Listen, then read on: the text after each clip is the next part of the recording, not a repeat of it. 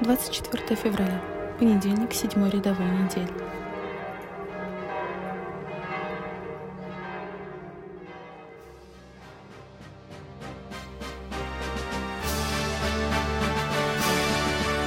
Толпа впереди, нет нам не пройти, они, как и мы, Иисуса искали с народом идти. Закон запретил, чтоб чистого не заражали. Пусть крик нарушает привычный покой. Твой лик умоляет наставник святой. Чтение Святого Евангелия от Марка. В то время Иисус, сошедший с горы и придя к ученикам, увидел много народа и около них, и книжников, спорящих с ними. Тотчас, увидев его, весь народ изумился и, подбегая, приветствовали его. Он спросил книжников, «О чем спорите с ними?» Один из народа сказал в ответ, «Учитель, я привел к тебе сына моего, одержимого духом немым. Где не схватывает его, повергает его на землю, и он испускает пену и скрежещет зубами своими и цепенеет. Говорил я ученикам твоим, чтобы изгнали его, и они не могли. Отвечая ему, Иисус сказал, «О род неверный, доколе буду с вами?» доколе буду терпеть вас, приведите его ко мне». И привели его к нему. Как скоро бесноватый увидел его, дух сотряс его, он упал на землю и валялся, испуская пену.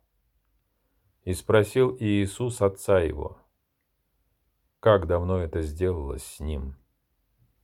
Он сказал, с детства – и многократно дух бросал его и в огонь, и в воду, чтобы погубить его.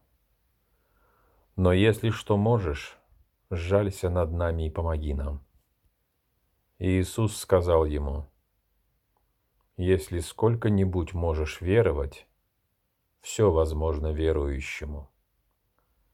И тотчас отец отрока воскликнул со слезами, «Верую, Господи, помоги моему неверию. И Иисус, видя, что сбегается народ, запретил духу нечистому и сказал ему, «Дух немой и глухой, я повелеваю тебе, выйди из него и впредь не входи в него». И, вскрикнув и сильно сотрясший его, вышел. И он сделался как мертвый, так что многие говорили, что он умер. Но Иисус, взял его за руку, поднял его, и он встал. И как вошел Иисус в дом, ученики его спрашивали наедине, почему мы не могли изгнать его. И сказал им, «Сей род не может выйти иначе, как от молитвы и поста».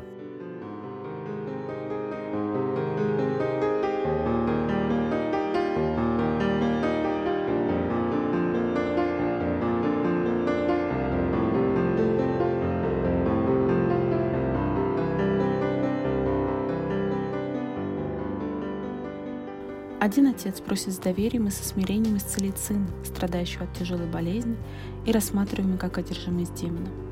Иисус действует своей добротой и силой после того, как ученики не смогли освободить отрока, потому что у них было мало веры. И Иисус, взяв юношу за руку, воскрешает его к новой жизни. Ученикам, которые просят объяснений, Иисус дает понять, что они не молились с достаточной верой в Бога и не уповали на Его благодать. Только с пламенной верой и молитвой можно получить милости от Бога. Если мы закрыты в нашем эгоизме и в нашей самостоятельности, мы не можем получить силу и благоволение от Него. Попросим Господа, как отец больного мальчика, увеличить нашу веру, которая часто бывает слабой и недостаточной. Попросим открыть наши сердца для Его милости и сострадания ко всем людям. Молитва ведет всю деятельность Церкви сегодня. Если мы забываем эффективное действие молитвы, которое поддерживает путь проповеди и чудо присутствия Бога в нашей истории, то тогда больше ничего не происходит. Вера в Бога больше напоминает нам путь, который воплощается в нашей истории, и это позволяет нам быть всегда ближе к воле Господа. Веровать это также означает признать, что вера – это дар, и что, следовательно, зависит не столько от нашего действия, сколько от готовности принять этот дар, который Господь дает нам каждый день. Определенные действия веры становятся стерильными и не имеющими ценности, если они не имеют в своем основании молитву, которая поддерживает его смысл, ценности и направление в истории каждого дня. Верить означает также признать наше бессилие и со смирением просить помощи у того, кто все может, который становится эффективным действием спасения в нашей жизни. Возможно, и мы сегодня, как и ученики Иисуса тогда, забываем поддержать наши действия молитвы, которая все может и все обретает, восстанавливая доверие к Нему.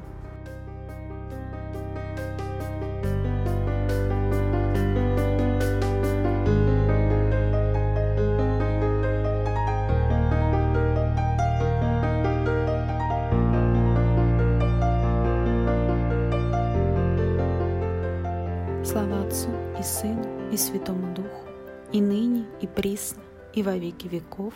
Аминь.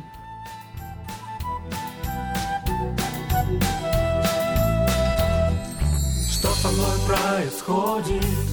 Мы тоже ощущаем благодать Где же боль, она уходит И раны начинают заживать